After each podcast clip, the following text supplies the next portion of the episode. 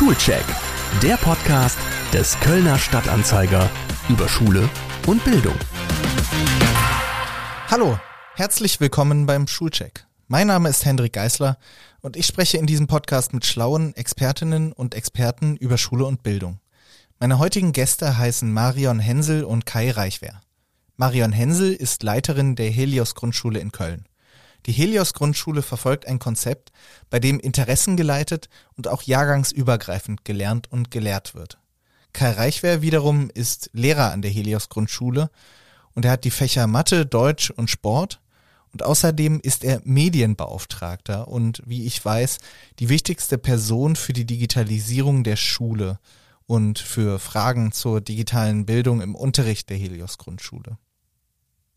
Ich habe mit den beiden über das besondere Konzept der Schule gesprochen, wie dieses in der Corona-Krise beim Distanzunterricht funktioniert hat und darüber, welche Rolle Software und digitale Geräte beim Funktionieren einer so besonderen Schule spielen können.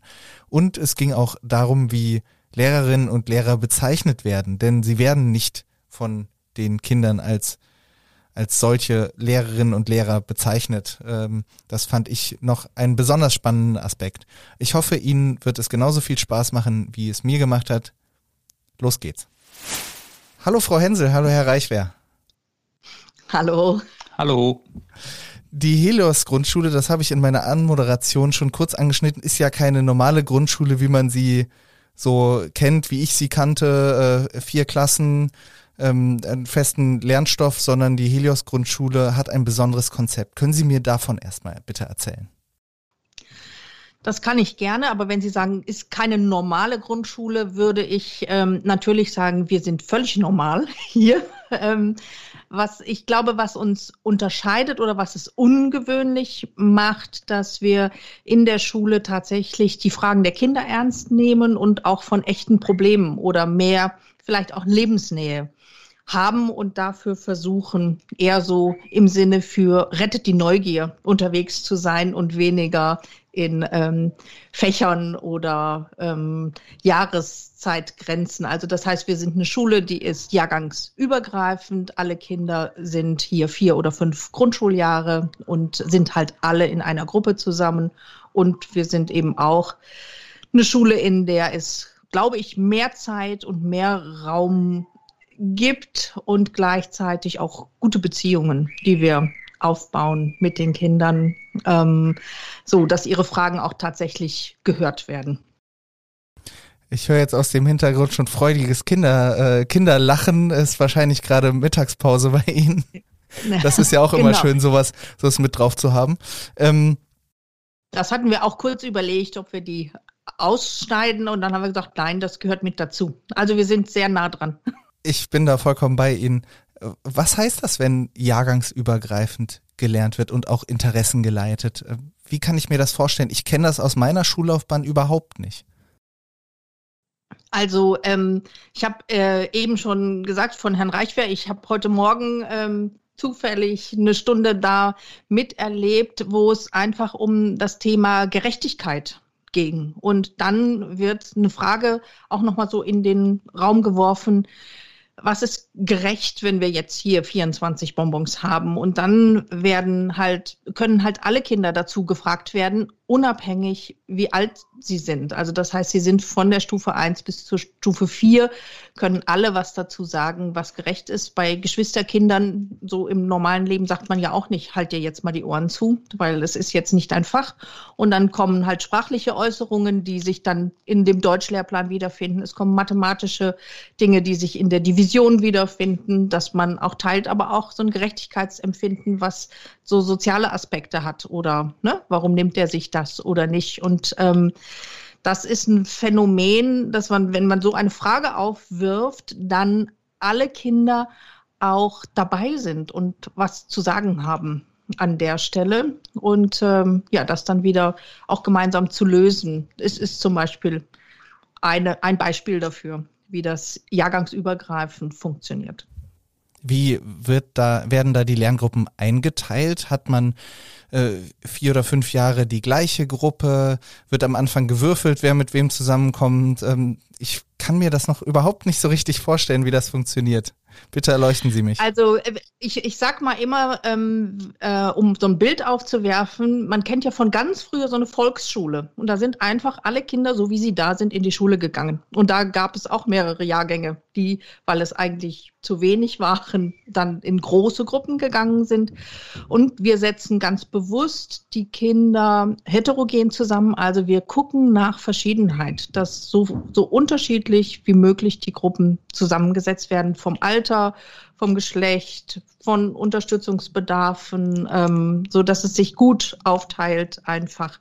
Und das machen wir sowohl in den Kindergruppen als auch in den Teamgruppen als Prinzip, dass das ja so zusammengeführt wird. Und manchmal ist es aber auch, dass ähm, innerhalb dieser Gruppen die Interessen geleitet dann sagen, oh, das interessiert mich.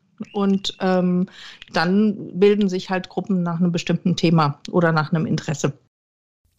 Jetzt kenne ich den Einwurf oder den, den Vorwurf, dass wenn wenn es zum Beispiel um Inklusion geht oder um äh, deutlich ähm, unterschiedliche Lernfortschritte in, in Lerngruppen beziehungsweise in Klassen, dass dann gesagt wird, ja, die, die Guten, die müssen dann, die müssen dann warten, äh, die, deren Potenziale können nicht voll ausgenutzt werden, äh, die ähm, weniger Guten haben vielleicht jetzt auch nichts davon, weil ähm, es dann mitunter zu schnell gehen muss für sie. Jetzt kommt natürlich die weitere Komponente des Alters da noch mit rein. Erstklässler mit Vierklässler zusammen. Ich kann mir vorstellen, dass, dass Sie diesen Kritikpunkt auch schon mal gehört haben. Äh, was entgegnen Sie dem denn? Wie wird dafür gesorgt, dass die Bildung der Kinder nicht auf der Strecke bleibt? Ja, also ich habe diese Frage gehört, aber ich höre sie immer weniger, ähm, weil der Bildungserfolg, den die Kinder haben, der trägt sich ja auch nach Hause und der verbreitet sich auch immer mehr. Also das heißt, wir haben auch viele Nachfragen, ähm, weil die Kinder durch den Perspektivwechsel und durch die Versprachlichung, ähm, die sie haben, tatsächlich, das ist auch forschend nachgewiesen, einen höheren äh, Lernerfolg haben. Und ähm, in dem selber Ausprobieren von Dingen liegt einmal ein größerer Lernerfolg in dem Dialog mit anderen und vor allen Dingen, wenn man es anderen erklärt oder wirklich einer eigenen Frage nachgeht, also an der Motivation, macht man fest, ähm, dass es einen höheren Lernerfolg gibt. Und wenn ich ähm, Kinder in eine Gruppe zusammensetze und sage, ihr müsst jetzt Deutsch zu diesem Zeitpunkt, weil ihr im vierten Schuljahr seid, äh, zusammensetze, ist die Motivation erstmal keine eigene. Und das heißt, es wird an äußeren Kriterien etwas zugeschrieben. Und da gibt es meistens eher Widerstand oder auch, äh, dass man nicht so viel Spaß daran hat. Das heißt nicht, dass wir nicht Dinge machen, die die Kinder auch machen müssen. Also das heißt, so wie das im Leben halt auch ist, wenn man bestimmte Dinge erreichen möchte. Aber dann ist, wenn ich etwas erreichen möchte, ist die Motivation eben auch größer und manchmal jetzt im Übergang macht es auch Sinn, dass sich die Übergangskinder in der Vier zusammentun und sagen, das möchten wir jetzt gestalten und ähm, ne, so das das ist auch möglich. Also es gibt da auch ein sowohl als auch und nicht wir müssen immer alle für alle dann etwas machen, sondern wir gucken da auch nach den Interessen und auch nach dem Entwicklungsstand der Kinder Herr Reich, ja, Sie wollen auch noch was sagen. Ja, dass äh, durch, die, äh, durch die Selbstbestimmtheit des Lernens entsteht, entstehen halt ähm, Interessengruppen, die bei den Kindern diese hohe Eigenmotivation im Lernen fördern. Und ähm, das kann man gar nicht stark genug betonen, wie viel das ausmacht, wenn sich Kinder zusammentun, weil sie äh, an etwas Interesse haben und auf etwas Lust haben, wie, wie intensiv sie sich damit dann beschäftigen können, äh, oftmals ganz weit über, über ihren ich sag mal, den Fähigkeiten, die der Lehrplan vorgibt, eben hinaus. Und das ist ähm, etwas ganz, ganz Wertvolles und Bereicherndes für das gesamte Schulleben. Wie funktioniert das in der Praxis? Äh, wenn ich mir das jetzt vorstelle, meine Interessen als Kind waren äh, Fußball, ich habe gern gelesen, ähm, fand irgendwie Schauspiel interessant, war gern draußen, ähm, habe aber auch Videospiele gehabt. Könnte ich jetzt einfach ähm, damit äh, zu Ihnen kommen als Kind und, und sagen, ähm, wie entsteht ein Super Nintendo-Spiel oder ich würde mal gern was in Richtung Videospiele machen und wie bringt man das dann in einen, in den Unterricht ein? Ich stelle mir das sehr schwierig vor, all diese Interessen auch zusammenzubringen. Man muss dann ein bisschen mit den Kindern ins Gespräch kommen darüber. Man äh, findet eine Interessengruppe und ähm, geht das dann mal von Grund auf ähm, durch die Thematik. Also wenn ich zum Beispiel, das Computerspiel ist eigentlich ein gutes Beispiel, weil äh, für ein Computerspiel brauche ich ja sehr viel Entwicklungsarbeit. Und äh, da kann man ja anhand erstmal überlegen, ich brauche erstmal eine Geschichte, die dieses Spiel ausmacht. Die können die Kinder verfassen. Die können sie, äh, da sind sie ganz viel dann sprachlich aktiv in, oder in, im Schriftspracherwerb aktiv. Dann müssen sie sich ähm, Bilder ausdenken. Sie brauchen ähm, bestimmte Figuren, die sie beschreiben müssen, die einen Charakter brauchen, die auch äh, vielleicht ein gemaltes Bild brauchen. Ähm, hier haben Kinder mal ganz viele verschiedene Level gezeichnet. Also äh, so ein bisschen in, im Stile von Super Mario, wo die Kinder dann verschiedene ähm, Dinge sich überlegt haben, die dieser Held oder die Heldin dann bewältigen muss, schaffen muss. Also das ist, äh, da ist ganz viel drin ähm, zu entdecken, was, was Elemente des Lehrplans im Prinzip äh, widerspiegelt, aber die Kinder machen es aus einer eigenen Motivation heraus und dadurch viel, viel intensiver. Und dass sie dann natürlich die Geschichte, die sie dann geschrieben haben, noch auf ihre Rechtschreibung überprüfen. Ähm, damit stellen wir dann halt auch wieder sicher, dass äh, diese Elemente, auf die sie vielleicht dann in dem Moment nicht so Lust haben, weil was anderes im Fokus steht, auch noch ähm, mit, mit hineinfließen. Genau, ich würde das einfach ergänzen, weil wenn wir sagen, wenn etwas veröffentlicht wird, ne, muss man natürlich auch gucken, dass es einem bestimmten ähm, Kriterien folgt, dass es auch verständlich wird, dass es lesbar wird und ähm, dass es Sinn macht, dass es das eine oder das Programmieren würde dann eben auch damit reinfallen, ähm, wo wir wieder in den digitalen Welten sind, aber auch tatsächlich diese die kognitive oder auch mathematische äh, Kombinationsleistung, die dann da entsprechend mit drin ist. Aber was ich noch wichtig finde, was häufig äh, uns zugeschrieben wird, ist, ähm, wenn jeder mit seinem Einzelinteresse kommt, dann wird es natürlich wirklich schwierig. Den Auftrag, den wir haben und auch sehr ernst nehmen, ist, wie kann es auch ein gemeinsames Interesse geben? Also so, das heißt, was ist auch möglich und wie kann man entweder eine kleinere Gruppe oder auch eine größere Gruppe von Kindern daran ähm, beteiligen, so dass wir jetzt nicht nur lauter individuelle Interessen verfolgen. Dann würden wir uns, glaube ich, alle überfordern. Aber so ähm, ja, ist es eher bereichernd, wenn es dann eben auch gemeinsam und auch ein gemeinsames Produkt oder Endergebnis dann gibt. Herr Reichwehr, ich habe Sie eben in der Anmoderation vorgestellt als äh, wichtigsten Menschen für die Digitalisierung des Unterrichts, weil Sie sind Medienbeauftragter. Wir hatten uns ja auch schon mal für ein Interview des Kölner Stadtanzeiger unterhalten, haben sie gesagt, sie verwalten einerseits äh, Daten von Schülerinnen und Schülern, als auch von, äh, als auch die Schuldaten selbst. Sie sind für die Geräte verantwortlich, für Apps etc. Wie hat denn das Schulkonzept jetzt in der Corona-Krise funktioniert, wo sich ja kaum persönlich ähm, wo, wo persönliche Treffen so gut wie nicht möglich waren in den letzten, ich sag mal, 14 bis 15 Monaten. Wie lässt sich digital in Interessengruppen lernen? Das ging einfacher, als es äh, zunächst gedacht war. Wir haben äh, zunächst vor einem Jahr, als diese ganze Pandemie-Thematik losging, haben wir mit, ein, mit unserer Gesamtschule gemeinsam nach einem leistungsstarken äh, Tool gesucht, um eben mit den Kindern wieder gut in Kontakt treten zu können. Das haben wir dann gefunden mit äh, der G, G, Suite for Education, ähm, wo wir viele, viele Möglichkeiten haben, mit den Kindern in Kontakt, Kontakt zu treten und der große Vorteil, wo die Kinder auch die Möglichkeit haben, miteinander in Kontakt zu treten, auch ohne eine Lehrkraft oder eine pädagogische Fachkraft. Also wir kommen immer, die Kinder können sich jederzeit ähm, dort verabreden, in Videochats oder auch in normalen Chats. Und ähm, so können wir sicherstellen, dass wir erstmal die Grundlagen schaffen, dass die Kinder in Interessengruppen arbeiten können. Und dann ähm, haben wir dieses Selbstlernzeitkonzept, was wir hier an der Schule verfügen, eigentlich in den Nachmittag, äh, in den Nachmittag, eigentlich in, in die Distanz übernommen. Also die Kinder können selber zu Beginn einer, einer Lernphase Ziele besprechen, an denen sie gerne arbeiten möchten. Das kann etwas ganz Einfaches sein, wie ich äh, über die Buchstaben zu schreiben oder ich über das schriftliche Subtrahieren. Das kann aber eben auch etwas sein, ich arbeite an einem Forschungsprojekt zum Atomkraftwerk oder ähm, zum Thema Vermüllung der Ozeane. Also da ähm, ist es sehr, sehr offen. Und neben den ähm, einigen festen Aufgaben, die die Kinder haben, können sie sich da eben sehr, sehr frei gestalten. Und diese, dieses Tool, diese G Suite, die hilft uns da einfach, äh, den Kindern das zu ermöglichen. Jetzt kann ich mir aber dennoch vorstellen, dass es schwierig war, ähm, eine, eine ähnliche Aufmerksamkeit den Kindern zuteil werden zu lassen, wie das im normalen Schulalltag ähm, der Fall ist. Äh, es gibt ja bestimmt auch nicht alle Kinder sind so eigenständig. Ähm, die Eigenständigkeit war, ist bei ihnen ja sowieso sehr hoch, wie ich da raushöre, oder auch der, die Anforderung an die Eigenständigkeit der Kinder. Ähm, jetzt hat das in der Corona-Krise nochmal zugenommen. Haben ihre Ziele gar nicht darunter gelitten, dass kein direkter Kontakt möglich war?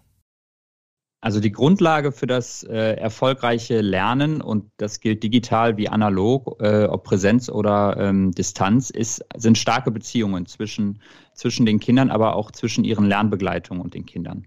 Und die Kinder sind bei uns gewohnt, dass wir in ganz asynchronen Phasen arbeiten, also dass, dass die Kinder selbstverantwortlich sind, dass wir nicht alle das Gleiche machen, dass wir ähm, ja, uns nicht in Fächern treffen, sondern in Themen. Und durch diese Gewohnheit, die konnten die mit nach Hause nehmen. Und da konnten wir ganz, ganz viel ähm, draus ziehen. Natürlich ist es eine Begleitung, die vor Ort ist, wo ich von Kind zu Kind gehen kann und äh, besprechen kann, äh, woran arbeitest du gerade und äh, wie weit bist du und ah, guck mal, da kann ich dir vielleicht helfen. Das ist viel einfacher in der Präsenz. Aber bei uns war es dann so, wir gehen dann halt von Videochat zu Videochat, wir können auf alle zugreifen und ähm, unterhalten uns dort mit den Kindern und äh, fragen danach, ähm, wo, wobei braucht ihr Hilfe, was können wir mit euch gemeinsam machen ähm, oder braucht ihr uns vielleicht wirklich im Moment überhaupt nicht? Sie haben gerade schon gesagt, oder Sie haben Ihre Rolle im Unterricht als Lernbegleitung bezeichnet. Das ist etwas, was in dem Podcast äh, durchaus schon aufgetaucht ist. Was mir aber auch, ich, ich erwähne mich jetzt immer, ich bin ja jetzt nicht gestern noch zur Grundschule gegangen, das ist schon einige Zeit her, aber das Konzept einer Lernbegleitung ist für mich noch komplett neu. Sind Sie keine klassischen Lehrerinnen und Lehrer mehr? Also wir ähm, arbeiten daran immer auch an diesem Selbstverständnis, weil alle Menschen, die jetzt hier auch als Erwachsene an der Schule arbeiten, also wir heißen eigentlich Erwachsene und Kinder, ähm, sind natürlich genauso wie Sie in die Schule gegangen, wo noch jemand vorne stand. Wenn man ähm, bei uns tatsächlich durch die Räume geht, und ich glaube, das ist aber auch an vielen Grundschulen inzwischen so, gibt es zum Beispiel sowas wie ein Pult überhaupt nicht mehr. Es gibt äh, Gruppenphasen, ähm, also es steht ganz selten jemand vorne, der irgendetwas erklärt, sondern es arbeiten alle irgendwie und wenn man sich trifft, trifft man sich im Kreis und bespricht etwas gemeinsam. Wenn etwas präsentiert wird, wird es eher auch von den Kindern präsentiert oder da ähnliches aufgegriffen oder ein Impuls nochmal gegeben von einem Erwachsenen und das ist halt eben auch multiprofessionell. Also wir haben Lehrkräfte hier an der Schule, das, äh, wir haben auch, die sind in, in der Grundschule, aus der, kommen aus der Grundschule, die kommen aber auch aus der Sonderpädagogik und wir haben aber auch pädagogische Fachkräfte, die Erzieherinnen sind, Sozialpädagoginnen, ähm, ja, und auch Menschen aus dem Fädel, ähm, die mit uns hier oder Eltern, die mit uns arbeiten und immer wieder Inputs geben. Und ähm, ja, dieses Fachwissen sozusagen einzubringen, ähm, was man hat und gleichzeitig aber sich zurückzunehmen und zu gucken, was kommt von den Kindern und sich überraschen zu lassen, auch ähm, von deren Denkwegen und das nachzufragen, das ist, äh, glaube ich, auch für uns alle immer wieder herausfordernd, weil wir es auch nicht anders ähm, erlebt haben, aber ähm, es macht immer mehr Spaß, finde ich. Ich finde das auf jeden Fall total spannend, auch dass sie ihre, ja, dass sie sich nicht als, wir sind hier keine Lehrerinnen und Lehrer, wir sind Erwachsene und die anderen sind Kinder. Aber ähm, das wirkt ja auch so, wir sind nicht die Autoritätspersonen, die anderen sind die Untergebenen, äh, die dann tun, was, wir was wir möchten. Das finde ich auf jeden Fall einen spannenden Ansatz. Wir haben ja im Schulcheck-Podcast auch immer einen Fokus auf, äh, auf digitale Bildung gelegt. Und das ist ähm, ein Thema, das uns äh, beim Kölner Stadtanzeiger sehr am Herzen liegt, weil da große Lücken aufgetreten sind. Und ich wüsste gern mal von Ihnen, welche Rolle in diesem Unterrichtskonzept, in dem Schulkonzept spielen, äh, spielen Software und digitale Geräte?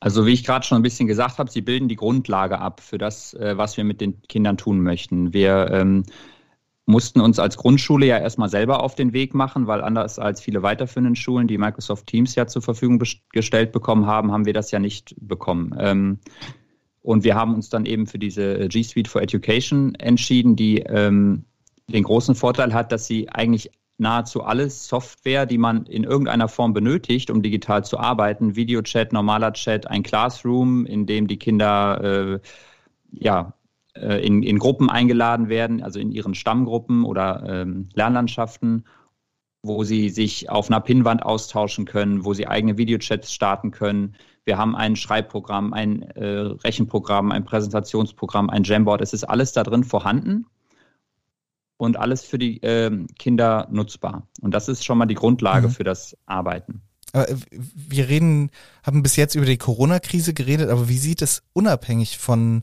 von dem digitalen äh, Distanzunterricht aus? Es kommt ja hoffentlich ähm, in, in, ähm, in Bälde wieder die Zeit, wenn die Kinder wieder in die Helios-Schule äh, auch kommen ich habe natürlich eben Kinderlachen bei Ihnen auch gehört. Ähm, sieht ja jetzt nicht so aus, als seien gar keine Kinder da, aber ähm, wie wird, so, werden Software und digitale Geräte auch ähm, in, in normalen Zeiten eingesetzt? Hm. Ich ähm, mache mal kurz äh, den Auftakt, bevor Herr Reichwehr auf die aktuelle Situation im Detail eingeht. Ähm, die Idee ist, dass wir es genauso alltäglich einsetzen als Instrumente, wie wir es auch zu Hause tun. Also auch wie wir es Erwachsene tun. Und so werden die Tools mit den Kindern eben viel weniger verschult, sondern wirklich als Instrument ähm, genutzt. Und auch wenn wir früh in den Wald gegangen sind, gehen wir jetzt halt auch mit einem iPad in den Wald, um bestimmte Dinge bestimmen zu können, die sonst früher in einem Bestimmungsbuch gewesen sind. Wenn wir Lernerfolge festhalten, ähm, haben wir das sonst in Portfolios oder Mappen gemacht. Und die Idee ist, wie kriegen wir sozusagen über gerade ähm, die mehr, was Bilder angeht oder ähm, Kinder noch nicht lesen oder schreiben oder sprechen können? Wie kriegen wir Dinge festgehalten? Und das ist gerade äh, an einer inklusiven Schule für Kinder mit Unterstützungsbedarf ähm, eine großartige äh, Geschichte, einfach da eben auch nochmal anders äh, in Kommunikation zu kommen und Dinge über Bild und Ton anders festhalten zu können als über Schriftsprache oder Sprache und das eben so wirklich wie ein alltägliches Instrument mitzunutzen. Also ich kann ja einfach mal ein paar ganz praktische Beispiele aus unserem Alltag geben. Vor der Corona-Krise hatten wir auch schon ähm, Tablets hier in der Schule. Wir sind ausgestattet mit äh, kleineren Baukästen von Lego zum Programmieren und vielen, vielen ähm, App-Möglichkeiten. Und wenn wir zum Beispiel ein, vor der Lernzeit eine Zielerunde machen, dann kann ein Kind ja ganz einfach sagen, ich möchte gerne üben, ähm, ein bisschen zu programmieren. Und dafür nehme ich mir so einen Lego-Kasten und baue was zusammen und das hat dann einen Motor und verschiedene Sensoren und die muss ich dann entsprechend programmieren. Oder ein Kind sagt, ich möchte gerne äh, das schriftliche Rechnen weiter üben und sagt, ja, ich habe da im, aber im Mathebuch irgendwie alles voll und ich bin aber noch nicht so sicher. Ja, dann nehme ich mir halt ein Tablet und übe daran weiter. Oder die Kinder gestalten eigene Comics. Äh, ähm, mit dem Book Creator oder sie gestalten gerne äh, eigene Songs mit GarageBand und andere arbeiten zu Formen und äh, gehen durch die Schule und machen Fotos davon und schreiben darunter einfach, welche Formen sie dort entdecken. Also ähm, diese ähm, mediale Ausstattung sorgt für eine sehr, sehr, ja, eine Erweiterung eigentlich äh, dessen, mit dem oder eine Erweiterung der Möglichkeiten, mit denen die Kinder sich beschäftigen können und wie sie ihre Ergebnisse sichern und auch präsentieren können. Wird Software auch eingesetzt, um Lernfortschritte zu analysieren ähm, oder ähm, also dass eine App zum Beispiel durch einen Algorithmus vorgibt, das Kind hat das jetzt gemacht, jetzt sollte es sich vielleicht um eine, um eine andere Aufgabe kümmern. Solche Beispiele von Lernsoftware hatten wir schon hier im Podcast. Also sowas setzen wir bisher nicht ein. Ja, wir können, also was, was die Lernsoftware, also eine klassische Lernsoftware kann und auch besser kann, ähm, sage ich jetzt mal, als eine Lehrkraft, die für 25 Kinder zuständig ist. Es gibt halt ein sofortiges Feedback. Also wenn man mit dem Blitzrechnen arbeitet, kriegt man halt sofort sozusagen eine richtig falsch Analyse.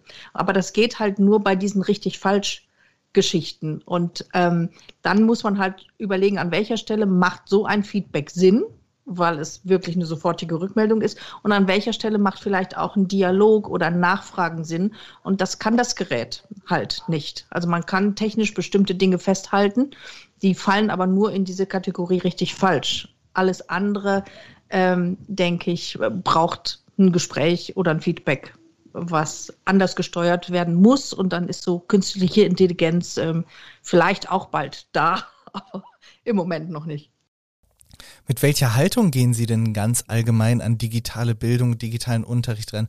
Ist das etwas, wo Sie sagen, das äh, haben Sie ja gerade schon etwas angeschnitten, ähm, das muss Bestandteil von Schule sein, wie es auch Bestandteil des Alltags ist, auch in einer solchen Regelmäßigkeit. Es gibt ja Kinder, die durchaus sehr viel Zeit an, mit digitalen Geräten verbringen. Wird das ihnen dann auch genauso viel in der Schule gestattet oder geht es auch bei ihnen um digitale Kompetenzen auszubilden? Wo ist dir die Motivation? Was, was beinhaltet das Konzept dazu? Also die Kinder, die jetzt bei uns auf die Schule gehen, die werden ja irgendwann Mitte der 2030er, Anfang der 2040er Jahre mal ins Berufsleben starten. Und diese Kinder brauchen mediale und digitale Kompetenzen. Da gibt es, glaube ich, keine zwei Meinungen drüber. Und je früher sie damit anfangen, ähm, grundsätzlich, desto besser. Wir achten sehr darauf, dass wir die Zeit, zum Beispiel, Sie haben es ja gerade angesprochen, wie viel Zeit manche Kinder am Tablet oder an digitalen Geräten verbringen, ähm, dass wir die reflektieren und dass wir sie auch äh, beschränken. Also beispielsweise einmal am Tag darf, darf man äh, das Tablet benutzen. Aber äh, die Haupthaltung ist eigentlich, wir wollen einen Mehrwert schaffen durch diese Geräte. Also wir möchten nicht, dass die Geräte genutzt werden, äh, um am Tablet zu arbeiten oder um an einem digitalen Gerät zu arbeiten, sondern äh, es muss einen pädagogischen oder ähm, ja, es muss einen pädagogischen Sinn haben oder es muss ein, äh, ein Lernziel verfolgen. Und äh, wenn ich dadurch einen Mehrwert habe, wenn, wenn ich es am Tablet mache, dann ist es ein sinnvoller Einsatz. Wenn ich dadurch ähm, einfach nur, um am Tablet zu sein, am Tablet zu sein, ist eben kein sinnvoller Einsatz. Ich würde das eben noch ergänzen. Also wir haben ja den Medienkompetenzrahmen und das ist zum Beispiel auch ein großartiges Instrument, was von der Klasse 1 bis 13 ein Medienkompetenzrahmen für alle. Ähm, und das ähm, beinhaltet halt auch eine kritische Auseinandersetzung mit den Informationen und den ähm, Gegebenheiten, die durch die Medien geschaffen werden. Und das, denke ich, ist ähm, auch eine Haltung, die wir haben, wo wir nicht sagen, ah ja, let's go, alles ist möglich, ähm, sondern wie Herr Reichwer sagt, alles, was Sinn macht, aber auch im Sinne unserer allgemeinen Haltung, ähm, wie man miteinander umgeht im Netz, ähm, auch was Medienkonsum ist, wo man so denkt, das ist eher ein Suchtverhalten. Ähm, all das, denke ich, ist auch zu reflektieren mit den Medien und ohne die Medien, wie man es sonst im Leben auch macht.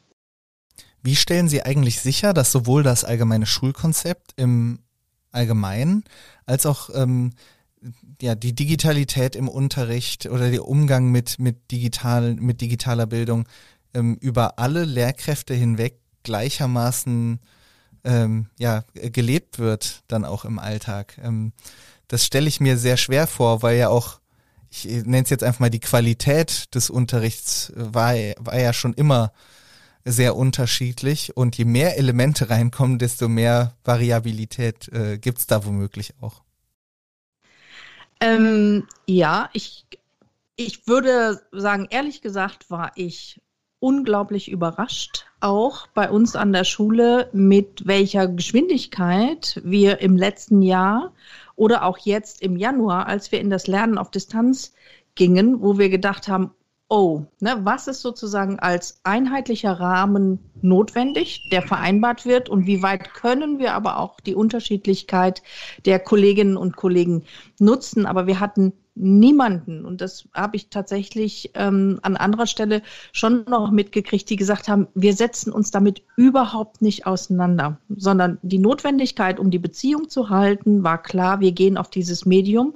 Und ich glaube, einen großen ähm, Mehrwert haben wir durch die Teamarbeit. Also es ist so eine ähm, gegenseitige Unterstützung da, um selber ähm, tatsächlich die Qualität ähm, auch anheben zu wollen oder sich unterstützen zu lassen. Also es wird da einfach auch niemand ähm, alleine davor gesetzt, weil das je nach Alter, also ich habe eine Menge gelernt, ich lerne auch noch viel bei den Kindern. Und als die dann auch zu mir sagten, äh, ich sag, wie macht ihr das denn? Und habe dann das auf das Tablet geguckt, sagte, das ist wie sonst hier auch in der Schule, das ist jetzt halt nur so digital auf dem Tablet. Also das ist, ähm, ist der, der Übergang war äh, für mich wirklich überraschend selbstverständlich auch. Wir wollen im Schulcheck-Podcast ja auch immer so ein bisschen oder nicht nur im Schulcheck Podcast, wir haben ja auch eine, eine große äh, Artikelserie dazu gemacht und haben noch weitere Formate. Wir wollen den Handelnden und äh, Verantwortlichen ja auch immer so ein bisschen mit auf den Weg geben, worum sich jetzt akut gekümmert werden muss, damit zukunftsfähige Bildung sichergestellt wird.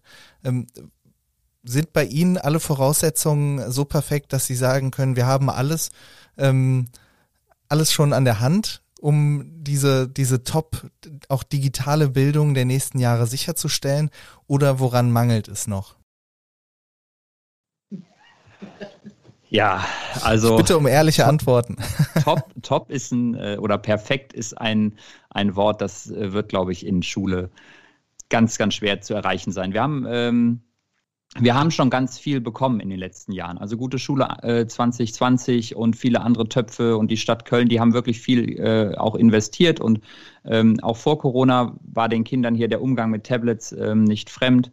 Ähm, und da ist schon äh, viel in die richtige äh, Richtung gegangen. Wir haben hier noch äh, Probleme äh, mit der, mit der WLAN-Ausleuchtung zum Beispiel, dass, dass wir in, gar nicht in allen Räumen, ähm, dass die Kinder gar nicht in allen Räumen ins Netz kommen. Das heißt, in diesen Räumen auch nicht forschen können zum Beispiel. Ähm, äh, in, der, in, de, in einigen Apps haben wir Beschränkungen, weil wir ähm, weil diese Apps nur für weiterführende Schulen ähm, Zugangsdaten haben und für Grundschulen eben noch nicht. Also da können wir, glaube ich, noch viel, viel machen. Und ich glaube, dass äh, das Hauptthema, was wir noch brauchen, ist ähm, ganz viel Zeit mit den Teams, mit den Lehrkräften und den anderen Kräften, die hier arbeiten, um an diesen Themen weiter gemeinsam zu arbeiten. Also ich glaube, wir haben jetzt eine sehr, sehr gute Grundlage, aber wenn wir eben in diese Richtung von perfekt wollen in diesem Thema, dann glaube ich, brauchen wir viel, viel Raum und viel, viel Zeit, ähm, um uns da fort- und weiterbilden zu können das heißt ganz akut äh, auch äh, Raum und Zeit, äh, die die Politik für Fortbildung gewährt und, und aktiv unterstützt. Ganz genau. Ja, ich würde das ergänzen tatsächlich, dass wir ähm, immer in dieser Diskrepanz, wie es ja auch gesellschaftlich gerade ist, zwischen dem Datenschutz und der digitalen Nutzung, ähm, dass wir da auch unterschiedliche äh, Rechte immer beachten müssen und auch ähm, für die Vorbereitung jetzt der Erwachsenen, also die Ausstattung für die Kinder ist fast besser als die für die Erwachsenen. Und da sind wir ehrlich gesagt jetzt durch die Corona-Pandemie ähm, viel mehr gefragt worden. Und es ist auch viel deutlicher geworden, was gebraucht wird. Und es ist auch viel schneller gegangen, ähm, dass der Bedarf klarer ist. Und aber ich sehe auch, dass wirklich Land und Stadt da ähm, das Möglichste tun, um uns hier zu unterstützen an der Stelle. Was ich aber in anderen Ländern halt schon selbstverständlicher sehe. Ist einfach so. Marion Henselkai Reichwehr, vielen Dank, dass Sie meine Gäste waren im Schulcheck-Podcast. Ich bekomme von Gespräch zu Gespräch immer mehr Lust auf äh, wirklich eine, eine coole Schule, nenne ich es jetzt einfach mal, ähm, die, die nicht mehr funktioniert wie früher. Ich bin nämlich sehr ungerne zur Schule gegangen und ich wünsche mir, ähm, ich wünschte mir, ich hätte die Schule genossen, ähm, über die ich hier im Podcast so oft schon gesprochen habe. Vielen Dank, dass Sie mir einen Einblick gewährt haben. Ich möchte von Ihnen, liebe Zuhörerinnen und Zuhörer, wissen, was Ihnen am Schulcheck-Podcast gut gefällt, was Sie nicht so toll finden und wen Sie gerne als Gast hier hören würden. schreiben Sie mir einfach eine Mail an schule.dumont.de. Ich freue mich, wenn Sie diesen Podcast abonnieren. Den Schulcheck gibt es auf Spotify, Apple Podcasts und überall sonst, wo es Podcasts gibt. Bis bald und alles Gute in dieser nervenaufreibenden Zeit.